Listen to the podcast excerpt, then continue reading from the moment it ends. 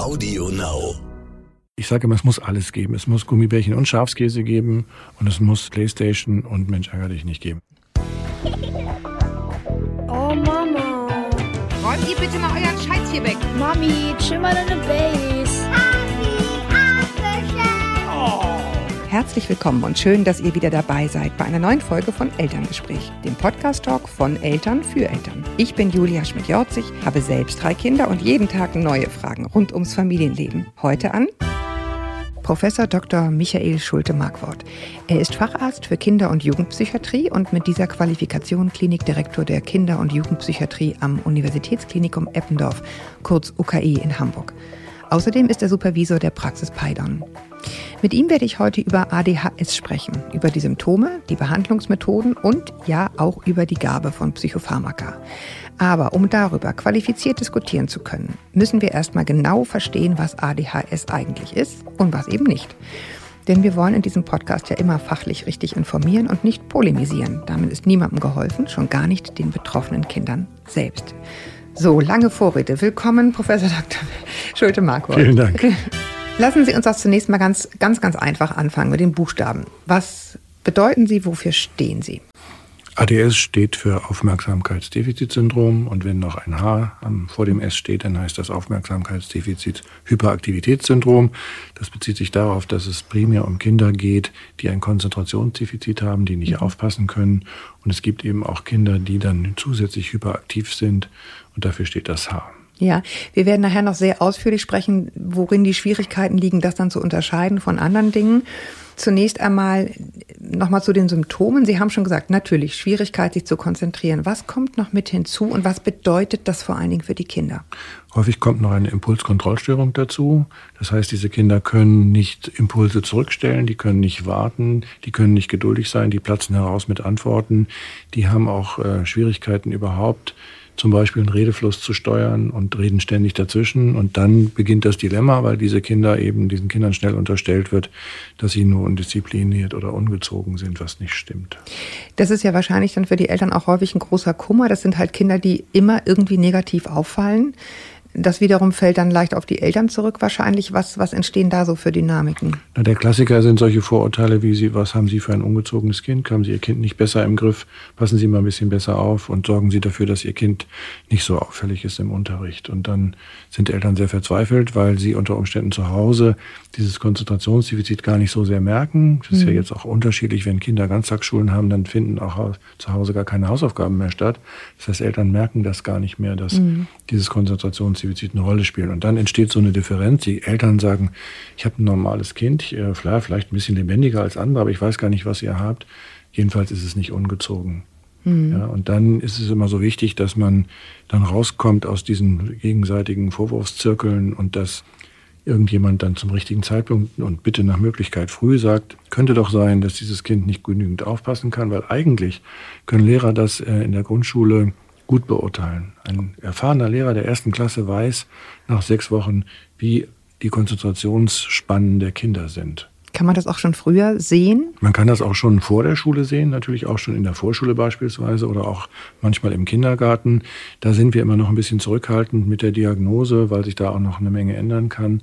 Ähm, aber es gibt ohne Zweifel so ausgeprägte ADHS-Kleinkinder, die wir dann auch schon behandeln müssen. Ja, worin äußert sich das dann? Also äh, mangelnde Impulskontrolle heißt viele Wutanfälle am Tag, Streit genau. mit vielen anderen Kindern. Genau, hohe Empfindlichkeit, viele Wutanfälle, sich nicht steuern können. Das äußert sich aber auch daran, dass so dass kleinere Kinder zum Beispiel kein Spiel zu Ende bringen können. Sie hüpfen von einem Spiel zum anderen. Die Aufmerksamkeit ist richtig flatterig.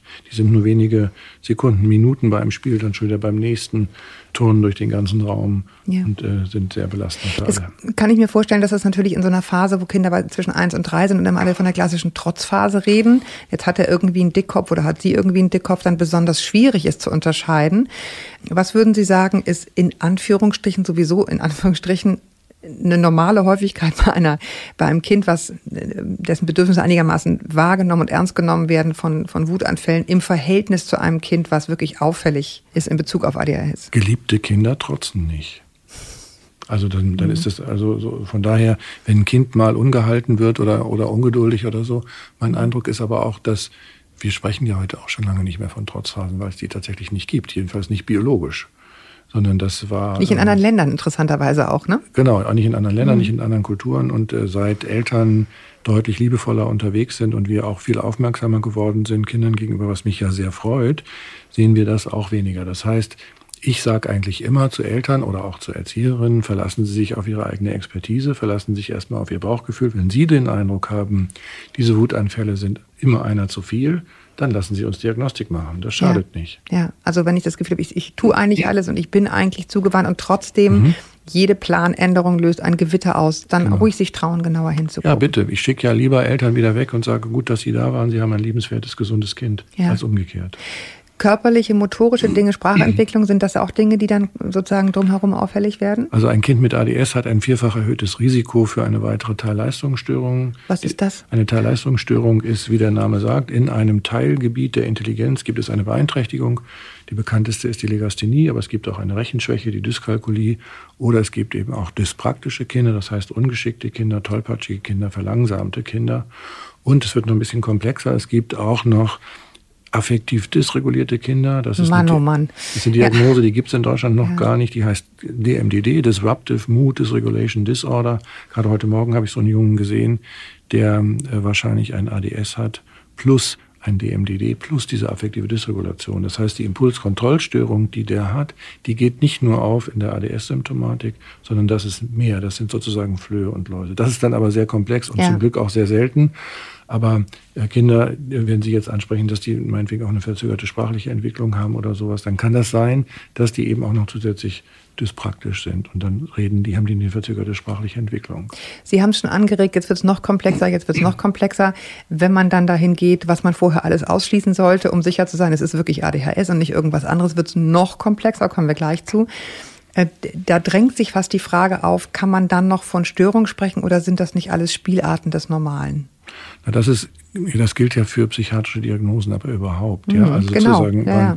das ist ja, das ist immer eine, wir haben immer Probleme mit der Norm und der Normierung, weil wir nicht in Millimol messen pro Liter, sondern wir sind darauf angewiesen, dass wir sagen, diese Depression ist so ausgeprägt, diese Traurigkeit eines Kindes ist so ausgeprägt, dass sie die diagnostischen Kriterien einer depressiven Episode erfüllt. Aber natürlich sind Übergänge ganz oft fließend. Ja, ja. Nichtsdestotrotz gibt es für die Operationalisierung, also sozusagen die Definition dieser Diagnosen, gibt es klare Kriterien. Ähm, Und das ist auch nicht so schwer. Also wenn ein Kind im Konzentrationstest hoch scoret, auffällig, dann weiß ich, die Diagnose ist gesichert. Schwieriger ist es, wenn ein Kind grenzwertig Was scoret. heißt Hochscott? Also wenn es, wenn es sozusagen klar ist, es kriegt nichts zu Ende? Ja, ja, genau. Es hat also wirklich ein massives Konzentrationsdefizit. Wir sehen das in dem Test. Dann ist es ja leicht. Dann habe ich gar kein Problem mit der Diagnose. Ja, schwieriger wird es, wenn das grenzwertig ist. Das gilt aber auch für alle anderen Fälle. Wenn ein Kind grenzwertig in der Depression, nehmen wir mal an, 20 Punkte im Depressionstest sind auffällig und ein Kind hat 18 Punkte. Aber wie stelle ich diese Punkte fest? Ich kann das Kind nicht fragen. Was doch, macht das doch, Kind? doch, doch. Also das sind Fragen. Ne? Das ist jetzt bei Depressionen sind es ja meistens eher ältere Kinder. Ja. Das kann man schon per Fragebogen herausfinden. Und deswegen bleibt uns oft nichts anderes übrig, als am Ende das klinisch einzuschätzen und zu sagen, na doch, lassen Sie uns das mal probieren. Ich habe häufig, auch heute Morgen hatte ich mit einer Familie zu tun, wo ich ex juvantibus, lateinisch, durchs Helfen äh, versuche, die Diagnose rauszukriegen, weil die so in großer Not waren, dass ich keine Diagnostik, ich habe keine Zeit mehr für Diagnostik. Ja. Ja, und äh, weil mit dem ADS, und dann sind wir jetzt schon ein bisschen bei den Ursachen, Ja. das kommt ja daher, weil diese Kinder einen Dopaminmangel im Gehirn haben. Das ist ein, ein Transmitterstoff. Das ist ein Botenstoff im Gehirn, der zuständig ist für Aufmerksamkeit und Konzentration. Und äh, wir können das im Einzelfall nicht messen, aber wir wissen das, dass diese Kinder zu wenig Dopamin haben. Und wenn ich dann ein Medikament gebe, Darf ich kurz einhaken? Ja. Wenn man es nicht messen kann, woher kann man es dann wissen? Das wissen wir aus Gruppenuntersuchungen. Also Ja. wenn Sie, wenn Sie ADS-Kinder in den Scanner legen, in den MRT-Scanner und Sie Ja. geben denen eine Aufmerksamkeitsaufgabe und Sie nehmen eine Gruppe von nicht ADS-betroffenen Kindern, dann sehen Sie, dass die ADS-Kinder zu wenig Aktivität im Stirnhirn haben. Ja. Zu wenig Blutfluss. Und. Blutfluss wird gleichgesetzt mit, mit Transmitteraktivität. Aha, okay. Das sind, daher wissen wir das. Gut, weil die, äh, häufig ist ja sozusagen die, die Kritik, man kann das ja gar nicht richtig nachweisen. Das ist irgendwie so eine Modediagnose, alle zappeln irgendwie rum, jetzt haben sie auf einmal alle ADHS. Ja, das stimmt tatsächlich nicht. Also ich äh, stelle ja auch viele Kinder fest, wo ich sage, nein, ihr Kind hat kein ADS. Es sieht ein bisschen so aus, aber es hat kein Konzentrationsdefizit, sondern die Probleme, die sich meinetwegen in der Schule hergestellt haben, haben offensichtlich mit was anderem zu tun. Ja, ich habe mal einen Film gesehen, wo, wo viele Kinder beobachtet wurden, denen Konzentrationsaufgaben gestellt wurden, die ADHS hatten. Und was man deutlich sehen konnte, ist, alle Kinder waren hoch motiviert, aber die Konzentration blieb nicht dabei. Also keines hat sich da hingesetzt und gesagt, mach ich nicht. Ja, das ist ja, Ja, das, das, ist, ja, das ist ja wirklich wichtig zu wissen, weil man denkt ja, die bocken rum. Aber so ist Ja. es nicht. Sie setzen sich hin, fangen an und dann merkt man, sobald auch nur eine Mücke vorbeifliegt, ist Feierabend. Genau, deswegen sitze ich hier, ne, weil, ich, weil es mir so viel daran liegt, äh, mehr in die Öffentlichkeit zu tragen, dass es eben nichts mit Erziehung zu tun hat. Das sind keine ungezogenen Kinder, das sind auch keine undisziplinierten Kinder. Ja. Die Gene? Es, also wenn wir bei den Ursachen sind, ich, ich habe häufig dann auch mit ADS-Vätern zu tun. Das sind dann die Söhne dieser ADS-Väter. Es gibt eine erhöhte genetische Anfälligkeit, die vererbt ist. Ja. Sie sagen, Sie sprechen mit den Familien. Wie kommen die zu Ihnen? Was haben die häufig schon hinter sich? Das ist ganz unterschiedlich. Manchmal gibt es Eltern, die eine sehr aufmerksame Grundschullehrerin haben, die wirklich nach sechs Wochen sagt, hallo, ich glaube, Ihr Kind hat ein Konzentrationsdefizit, lassen Sie das mal diagnostizieren. Es gibt aber auch Eltern, heute Morgen ein zwölfjähriger Junge, der ist schon in der, in der fünften Klasse. Also der ist schon in der weiterführenden Schule und der droht gerade von der Schule zu fliegen, beispielsweise. Ja. Und die haben schon eine lange Odyssee hinter sich. Lange Leidensodyssee, auch die Familien. Genau, das ist ganz unterschiedlich. Wer darf die Diagnose stellen? Ist das irgendwie vereinheitlicht? Klar, also im Prinzip darf die jeder Arzt stellen. Jeder Arzt, also Ja. jeder Kinderarzt oder jeder ja, es gibt auch, es gibt auch HNO-Arzt oder Also der HNO-Arzt wird es nicht machen, weil das nicht sein, nicht sein Feld ist und nicht sein Beritt ist und weil er es auch tatsächlich nicht kann. Im Prinzip ist das aber wie mit anderen Diagnosen auch. Ich kann ja als Kinderpsychiater auch einen Schnupfen diagnostizieren, aber ich werde keine Fehlsichtigkeit diagnostizieren beispielsweise. ja. Also so, von daher, da, es gibt viele Kinderärzte, die auch darauf spezialisiert sind, die das sehr gut können. Und Kinderpsychiater sind nun die Facharztgruppe, die es immer kann und sollen, können sollte. Okay. Gut, aber da, da kommen wir in den Bereich, wo es dann sozusagen Kritik hagelt. Ne? Leute sagen ja, das, das, das, das diagnostiziert dann irgendwer und dann wird dann Medikament verschrieben. Und wer, wer kontrolliert das eigentlich? Das wäre dann jetzt auch meine Frage. Wer kontrolliert das Na, es eigentlich? gibt, also ärztliches Handeln wird als solches nicht kontrolliert. Das es sei denn, jemand beschwert sich bei der Ärztekammer oder schaltet einen Anwalt ein oder so. Aber es ist äh, tatsächlich so, dass wer heilt, hat Recht, heißt es in der Medizin. Und der Satz ist ja auch nicht ganz falsch. Also, Ja. das heißt, wenn jemand hilfreich ist, dann hat er auch wahrscheinlich recht mit seiner Diagnose und wahrscheinlich auch mit seiner Behandlungsstrategie. Das stimmt vielleicht dann nicht immer. Aber der Missbrauch, mein Eindruck ist, dass der Missbrauch sozusagen an Medikamenten für ADS verschwindend gering ist. Es ist eher nach wie vor so, dass zu wenig Kinder medikamentös behandelt werden. Jetzt freue ich mich schon auf die Mails. Aber lassen Sie uns bitte da gerne weitermachen, weil wenn wir jetzt sagen, wir gehen davon aus, es ist ein Dopaminmangel im Gehirn.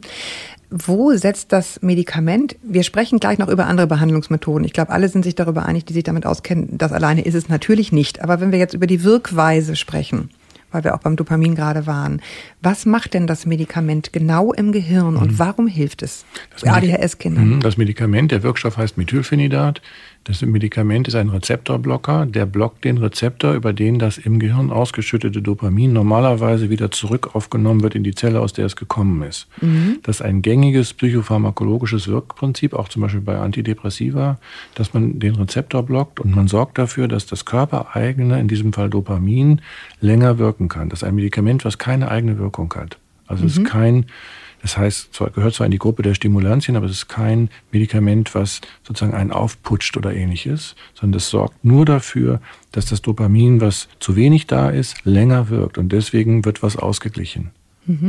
Das gehört in die Gruppe der Stimulantien. Alle Stimulantien sind psychotrope Substanzen, die auf den Dopaminhaushalt einwirken. Das häufigste, gebräuchlichste Stimulanz nehmen Sie wahrscheinlich auch jeden Tag, das ist Koffein.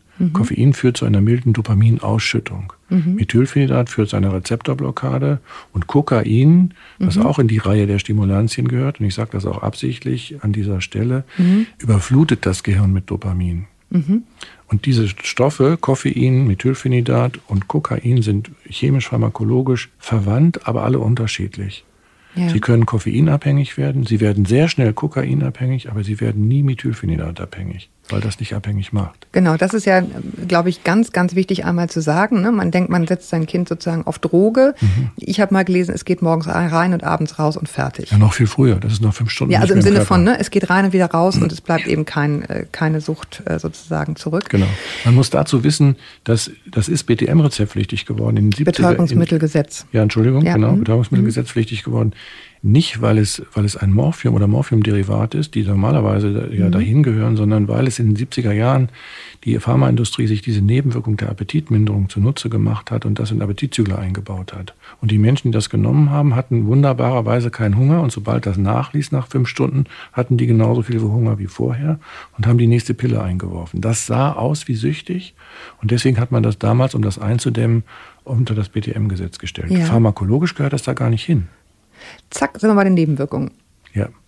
Also die wichtigste Nebenwirkung ist Appetitminderung. Das kann sehr störend sein, weil ADS-Jungs ja meistens, mehrheitlich Jungs, ne, 2 zu 1 bis 3 zu 1 Jungen zu Mädchen, weil die oft sowieso schon konstitutionell sehr dünne Jungs sind, so kleine Spargeltarzahne. Und wenn die dann aufhören zu essen, dann sind die Mütter natürlich bedroht. Das Ja. heißt, da muss man sich gut Gedanken Sind machen. die Kinder auch bedroht? Nein, man muss sich gute Gedanken darüber machen, wie man dann das Essen über den Tag verteilt. Mütter, ich bringe den Müttern immer bei, dass sie nicht außer sich geraten, wenn die das Mittagessen auslassen, sondern dann essen sie halt abends mehr. Man Ja. muss nur dafür sorgen, dass sie über den Tag genügend Kalorien kriegen und dass sie weiter wachsen. Schlaf? Das ist die nächste Nebenwirkung, Einschlafstörungen. Wenn man das zu spät gibt oder die Kinder sehr empfindlich sind, dann kann es sein, dass sie später einschlafen. Ich empfehle Eltern auch oft, das mal im Selbstversuch zu nehmen. Alle Medikamente, die ich gebe, habe ich auch alle selber ausprobiert. Es ist übrigens auch eine Mode, Mode-Doping-Methode geworden, also unter Künstlern, die Unter Studenten und Schülern? Auch. Also ja, das habe genau. ich wirklich, das höre ich ganz häufig. das- Schrecklich. Das, nimmt also, auch sehr zu. Das schadet uns auch sehr, ne, weil das Ja. natürlich ein Medikament ist. aber wirkt das Medikament denn bei Menschen, die das nicht haben, genauso? Nein, nicht ganz genauso. Also ich habe zuletzt auch ein ähnliches Präparat im Selbstversuch genommen und ich bin dann hyperfokussiert. Das ist mir sehr unangenehm, weil ich mich gut konzentrieren kann und ich hatte schlagartig keinen Hunger an dem Mittag. Ja. Okay. Ich fand das für mich subjektiv sehr unangenehm. Aber es ist tatsächlich in dem Moment, wenn ich mir vorstelle, ich will eine Klausur, äh, ich will brillieren, weil ich mich maximal konzentrieren will, dann ist das natürlich hilfreich. Das ist dann Neuroenhancement nennen wir das, ne? also das Doping. Sie haben das vorhin schon, schon angesprochen. Wenn man jetzt überlegt, gibt man ein Medikament, wie, wie gesagt, wir kommen gleich noch auf die anderen Methoden, die man dann natürlich drumherum bauen muss, dann ist ja gerade bei Kindern die Hemmschwelle immer besonders hoch. Ja, ich hatte vorhin angesprochen, die Spielarten. Ist das nicht eine Spielart des Normalen? Kann man nicht einfach sagen, jeder hat irgendwas, so nach dem Motto, und warum dann ein Medikament geben? Was, was antworten Sie darauf? Ja, ich bin da inzwischen tatsächlich an einer ganz anderen Stelle angekommen nach, Ja. nach so vielen Jahren. Ich habe den Eindruck, dass wir, ich habe nichts dagegen, vorsichtig mit Medikamenten zu sein, aber dann bin ich das bitte gerne bei Erwachsenen genauso wie bei Kindern und ich möchte nicht im Grundsatz vorsichtiger sein, sondern ich möchte immer gleichermaßen vorsichtig sein mit Medikamenten. Es führt aber bei uns eher dazu, dass wir äh, Medikamente von Kindern fernhalten. Eltern, die selbstverständlich bei leisen Beschwerden ihr Ibuprofen oder sonst was nehmen, aber sobald ich sage, ihr Kind braucht ein Medikament, sagen auf gar keinen Fall. Und das finde ich eine Form von Vernachlässigung tatsächlich. Ja. Wenn dieses Kind ein Diabetes hätte und ihm fehlt Insulin, hätten wir keine Hemmung, Insulin zu geben. Wenn ihm Dopamin fehlt, das, was wir nicht substituieren können, und ich sage, wir müssen irgendwie dafür sorgen, dass das Dopamin dann mehr da ist, dann haben alle plötzlich Schwierigkeiten, in Anführungsstrichen nur, weil es sich um ein Psychopharmakon handelt. Psychopharmaka sind genauso Medikamente wie alle anderen auch. Ja, ich habe von jemandem gehört, es sei so, die Kinder stören häufig, klopfen irgendwo gegen, stupsen ihre Schulkameraden und sie tun das, so die These, die mir damals erzählt wurde, weil sie letztendlich unter, unter einer chronischen Müdigkeit sozusagen leiden und sich versuchen, mit diesen ständigen Impulsen und Reizen auf eine gewisse Weise wach zu halten. Kann man das so rumformulieren oder ist das schräg? Sie Das rümpfen die Das Nase. finde ich schräg, ja, tatsächlich. Also das Ja. ist auch nicht meine Erfahrung, weil, Ja. weil also der Fokus ist ja, wenn Sie so formulieren, Mhm. ist ja auf störendem Verhalten.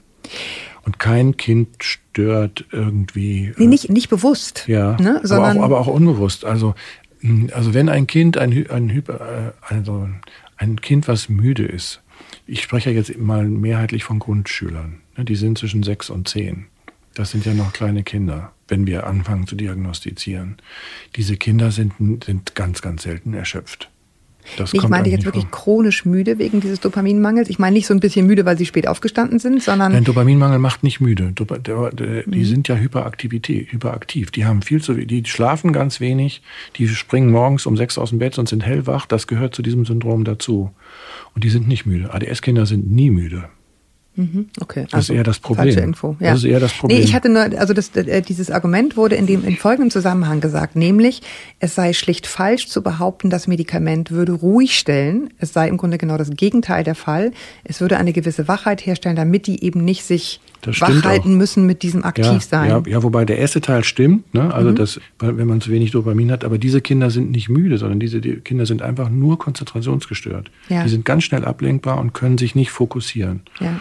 Und die wirken durch das Medikament ruhiger, deswegen wird uns oft vorgeworfen, wir stellen die Kinder ruhig, weil die dann auch motorisch nicht mehr so unruhig sind. Aber nicht, weil das Medikament sediert, sondern das habe ich ja vorhin erklärt, genau, das ist sondern Stimulanz, blockt. sondern weil mehr Dopamin da ist. Das heißt, sie können sich besser äh, konzentrieren. Das ist alles. Das ist ganz schlicht.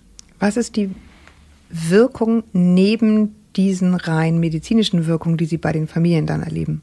Das hat oft erhebliche Konsequenzen für die, für die Beziehungsqualität in den Familien, weil äh, Mütter mir sagen, der hört mir zum ersten Mal zu. Ich habe mir immer Vorwürfe gemacht, was ich alles falsch gemacht habe.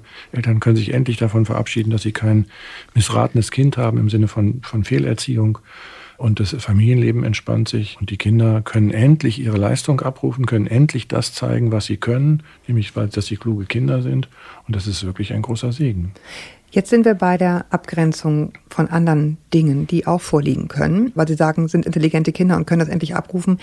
Aber man, das ist ja wahrscheinlich unheimlich schwer, diese Trennschärfe hinzukriegen. Ein Kind hat so und so viele Auffälligkeiten, es kann nicht gut rechnen, es kann nicht stillsitzen, es stört, es äh, prügelt sich, hat ein schwieriges Verhältnis zu seiner Umwelt. Wo fängt man da an, um rauszufinden, was ist es? Naja, man muss, man muss in der Tat dann zuordnen. Ne, und das ist unsere Aufgabe, das dann auch möglichst differenziert zuzuordnen. Also wir fangen erstmal mit einem allgemeinen Intelligenztest. Bei dem gibt es unter Umständen Hinweise auf schon erste Teilleistungsstörungen wie eine schlechte Verarbeitungsgeschwindigkeit oder ein schlechtes Arbeitsgedächtnis beispielsweise oder andere Dinge. Dann vertiefen wir an der Stelle. Wir gucken, gibt es eine Legasthenie, gibt es eine Dyskalkulie, gibt es eine Entwicklungsdyspraxie und was ist mit der Konzentration. Das sind alles unterschiedliche Tests, alles unterschiedliche Tage. Und dann legen wir die Tests alle nebeneinander und gucken uns an, wo, in welchen Teilen und auch in welchen Subteilen ist das Kind auffällig, wie interpretiert man das und wie interpretiert man das im Kontext mit. Also beispielsweise habe ich kürzlich ein Kind gesehen mit einem schon diag- vordiagnostizierten ADS und in, wir haben das nochmal verifiziert, weil die Eltern sich das gewünscht haben und in dem allgemeinen Intelligenztest ist das Arbeitsgedächtnis im, Sinn, im Sinne von Kurzzeitgedächtnis schlecht. Da habe ich gesagt, das hat aber wahrscheinlich auch etwas zu tun mit dem ADS, weil das Kind sich schlecht konzentrieren kann, deswegen schlechter zuhört und deswegen sich schlechter die Zahlenketten merken kann. Ja, so muss man dann die Zusammenhänge Klar. herstellen. Das ist dann schon, daraus entsteht ein komplexes Bild. Und dann Ja. versuchen wir das immer weiter zu verdichten hin zu 1, 2, 3, je nachdem, Diagnosen. Und dann müssen wir die wieder hierarchisieren und sagen, so, bei den Diagnosen fangen wir jetzt aber doch erstmal am wichtigsten, scheint mir zu sein, das Aufmerksamkeitsdefizit. Wir fangen erstmal damit an. Wir fangen mal mit einem medikamentösen Behandlungsversuch an, plus psychotherapeutische Unterstützung, plus Unterstützung der Eltern. Das ist so der Standard. Und dann Ja. gucken wir weiter. Okay, aber da reden wir dann von einem aufwendigen Diagnoseverfahren. Also was man dann vielleicht doch sagen kann im Umkehrschluss, wenn mir jemand einen, einen Fragebogentest macht und dann sagt, sie brauchen ein Medikament, kann man schon vorsichtig sein, oder?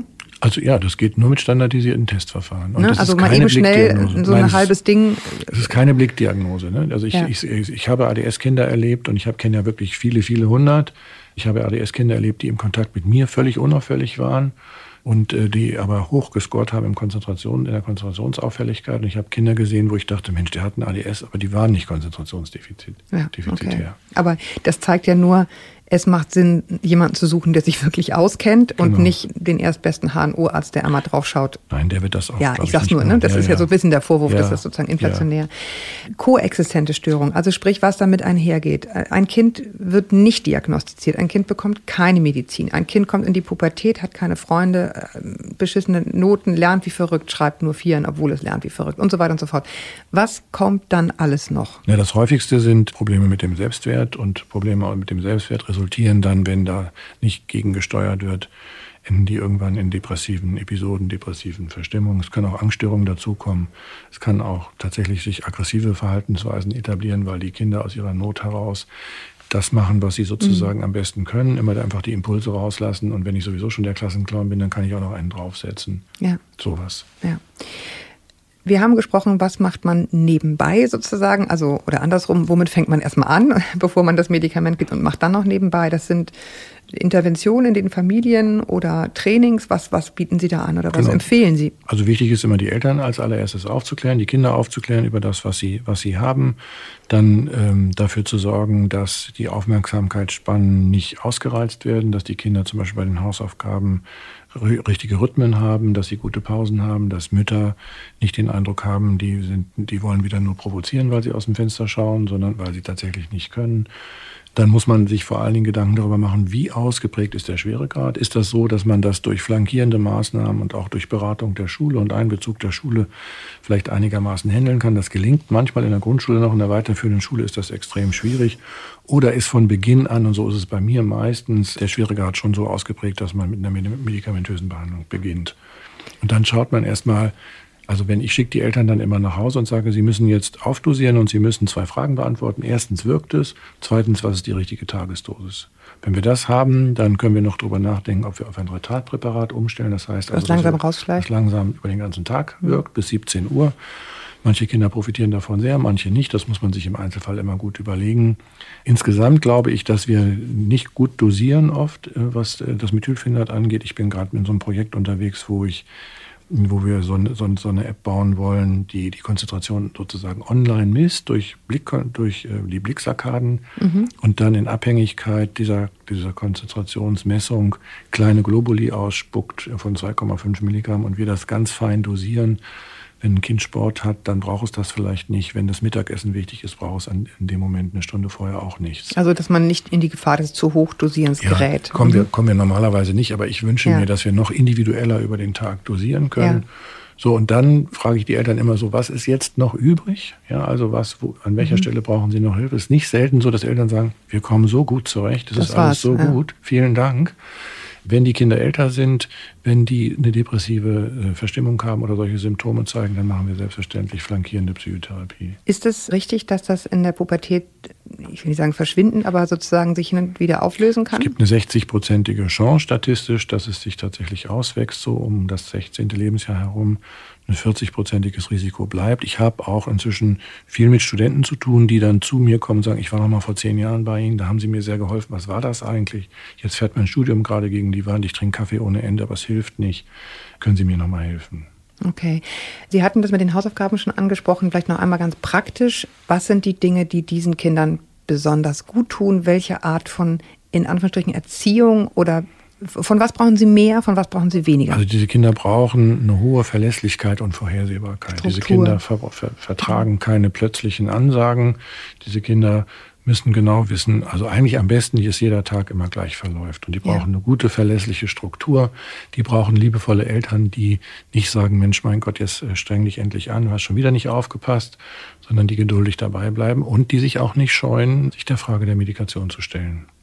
Die Impulskontrolle, ist das nur eine Frage der medizinischen Behandlung oder kann man das auch anders lernen? Also wenn die Kinder so 10, 11, 12 sind, dann nehmen wir die auch in Psychotherapie und bringen, dann können wir denen auch ganz gut beibringen, wie sie schwierige Situationen für sich antizipieren können und wie sie sich selber besser steuern können. Die Kleinen können das oft noch nicht so gut. Das, mit denen kann man zwar Spieltherapie machen und dann kann man auch gute Spielstunden mit denen erleben, das hat aber keinen großen Transfereffekt. Genau, aber rausschicken und sagen, beruhig dich mal, nicht sehr zielführend. Das haben wir sehr, das haben wir früher gedacht. Ne? Vor 30 Jahren dachte man, man muss die nur ordentlich durch den Wald hetzen, dann sind, bis die müde sind, dann ist gut. Genau, das hat man ja häufig. Geht doch einfach ein bisschen in den Wald. Genau, das ist manchmal passiert das noch in Schulen, auch heute noch, dass die dann sagen, lauf mal um den Block. Das führt eher dazu, dass die Kinder hochdrehen, anstatt dass sie runterkommen. Also wir haben gelernt, es geht nicht ums Acting Out, sondern es geht darum, dass die primär lernen müssen, Impulse zurückzunehmen.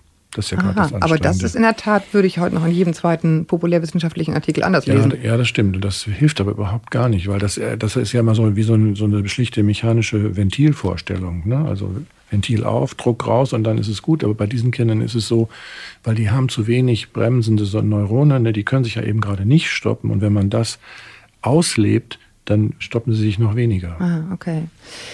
Ich finde, wir haben schon total viel kluge Sachen zusammengetragen. Aber da, ich muss mal einmal gucken, ob jetzt hier noch irgendwas fehlt. Ach ja, doch, wichtig, glaube ich, äh, weil das auch vielfach so in populärwissenschaftlichen Artikeln dann drinsteht. Ernährung, macht das einen Unterschied? Künstliche Aromastoffe, Zucker äh, und so weiter? Es gibt gute Untersuchungen dazu, ob eine sogenannte oligoantigene Diät, das heißt Hä? eine Diät oder eine Ernährung, die möglichst wenig Fremdstoffe hat, Ja. also diese ganzen E's 100 so und so viel, dass man die nach Möglichkeit weglässt. Das ist nicht wirklich so bedeutsam, dass sich dadurch die Symptomatik deutlich bessert. Ich sage Eltern immer, ich finde eine Ernährung ohne E sowieso gut. Egal, ja. ob ein Kind ADS hat oder nicht. Also und insofern, Zucker? ja, also Zucker, auch da finde ich, gehört zu einer normalen Ernährung gehört Zucker dazu. Ich finde es gemein, ADS-Kinder von Süßigkeiten fernzuhalten, weil ich das auch, auch, weil das auch nicht, weil das nicht den Effekt hat, auch tatsächlich. Ja. Ich bin immer dafür, ich sage immer, es muss alles geben. Es muss Gummibärchen und Schafskäse geben und es muss Playstation und Mensch ärger dich nicht geben. Wenn es das alles gibt, Echt? dann ist Playstation? Das, natürlich. Oh Mann. Jetzt kann ich mich gar nicht mehr retten. Wir können ja ein neues Thema verabreden. ja, genau, wir treffen uns einfach nochmal. Aber ich danke Ihnen erstmal sehr für, für die ausführliche Auskunft. Sehr gerne. Euch da draußen, wenn ihr noch da seid, nach diesen langen Informationen, danke ich fürs Zuhören. Ihr wisst, ihr erreicht mich persönlich unter podcast.eltern.de. Alle, die es schon zahlreich und total nett und toll gemacht haben, wissen, ich lese es wirklich selbst. Ich antworte wirklich selbst so schnell ich kann. Und bis wir uns wieder hören, haltet den Kopf über Wasser. Ahoi aus Hamburg. Auf Wiedersehen. Tschüss.